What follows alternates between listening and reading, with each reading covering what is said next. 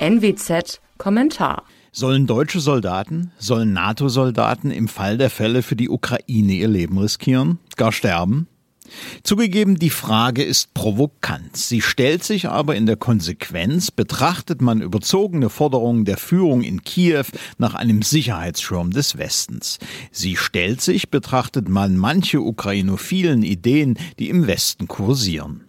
Eine Prise Realpolitik tut da dringend Not und deren Kernsatz kann nur lauten, wir haben kein Interesse an einem militärischen Konflikt mit Russland über die Ukraine. Zu diesem Grundsatz gehört allerdings auch klar zu erkennen, mit wem man es da in Moskau zu tun hat. Mit einem jenseits liberaler Grundsätze agierenden Regime, das sich entlang der Linien altrussischer und sowjetischer imperialer Politik bewegt. Mit westlichen Werten, westlicher Demokratie hat man es in Moskau eben nicht. Davon distanzieren sich im Übrigen die theoretischen Stichwortgeber der russischen Führung immer wieder selbst sehr deutlich. Stichwort sei hier die Theorie Theorie vom Gegensatz eines eurasischen und eines atlantischen Mächteblocks, die nicht nur Alexander Dugin theoretisch in neue Formen gegossen hat. Das allerdings darf nicht den Blick darauf verstellen, was die Ukraine ist. Die ist nämlich keineswegs das arme Opfer, als das sich Kiew gern geriert. Sie ist keineswegs ein bedrohter Teil des Westens. Vielmehr handelt es sich bei der Ukraine um eines der korruptesten Länder des Kontinents, das von Oligarchen seit den 90er Jahren als eine Art Privatbesitz beherrscht wird in dem es um Bürgerrechte kaum weniger schlecht bestellt ist als in Russland und das in weiten Teilen von grassierendem Chauvinismus geprägt wird. Die EU fördert seit mehr als 20 Jahren den sogenannten demokratischen Wandel in der Ukraine. Seit 2015 flossen so direkt und indirekt mehr als 15 Milliarden Euro nach Kiew. Als Gegengabe versprach die Ukraine dem Kampf gegen Korruption und für Rechtsstaatlichkeit Priorität einzuräumen. So steht das auch im EU-Assoziierungsabkommen von 2014. Aber Papier ist geduldig.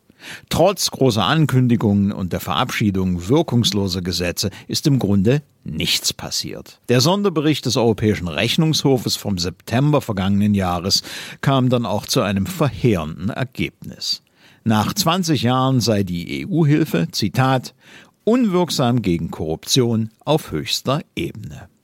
Der Bericht enthält so erschreckende wie detaillierte Angaben zur Verflechtung von Oligarchen und Staat.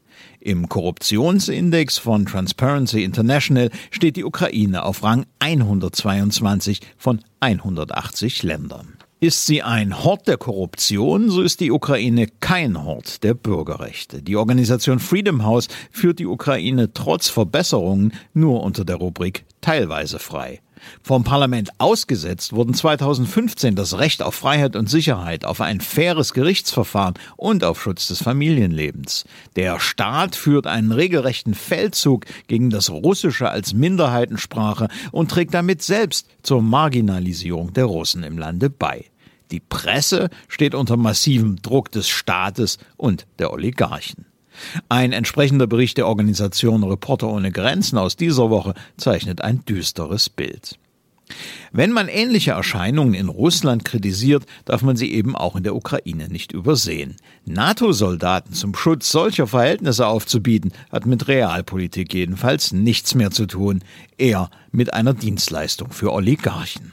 Wie in Russland gibt es auch in der Ukraine aggressiven Nationalismus und ein Bestreben, die dunklen Flecke der Vergangenheit auszublenden. Solche extremen nationalistischen Unterströmungen paaren sich in der Regel mit dem Traum von einer Großukraine.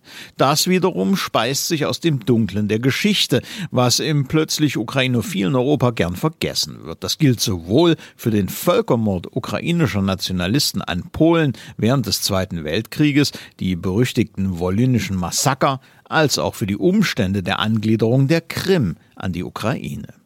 Die löste Nikita Khrushchev 1954 aus dem Bestand der russischen Sowjetrepublik heraus und fügte sie der ukrainischen hinzu.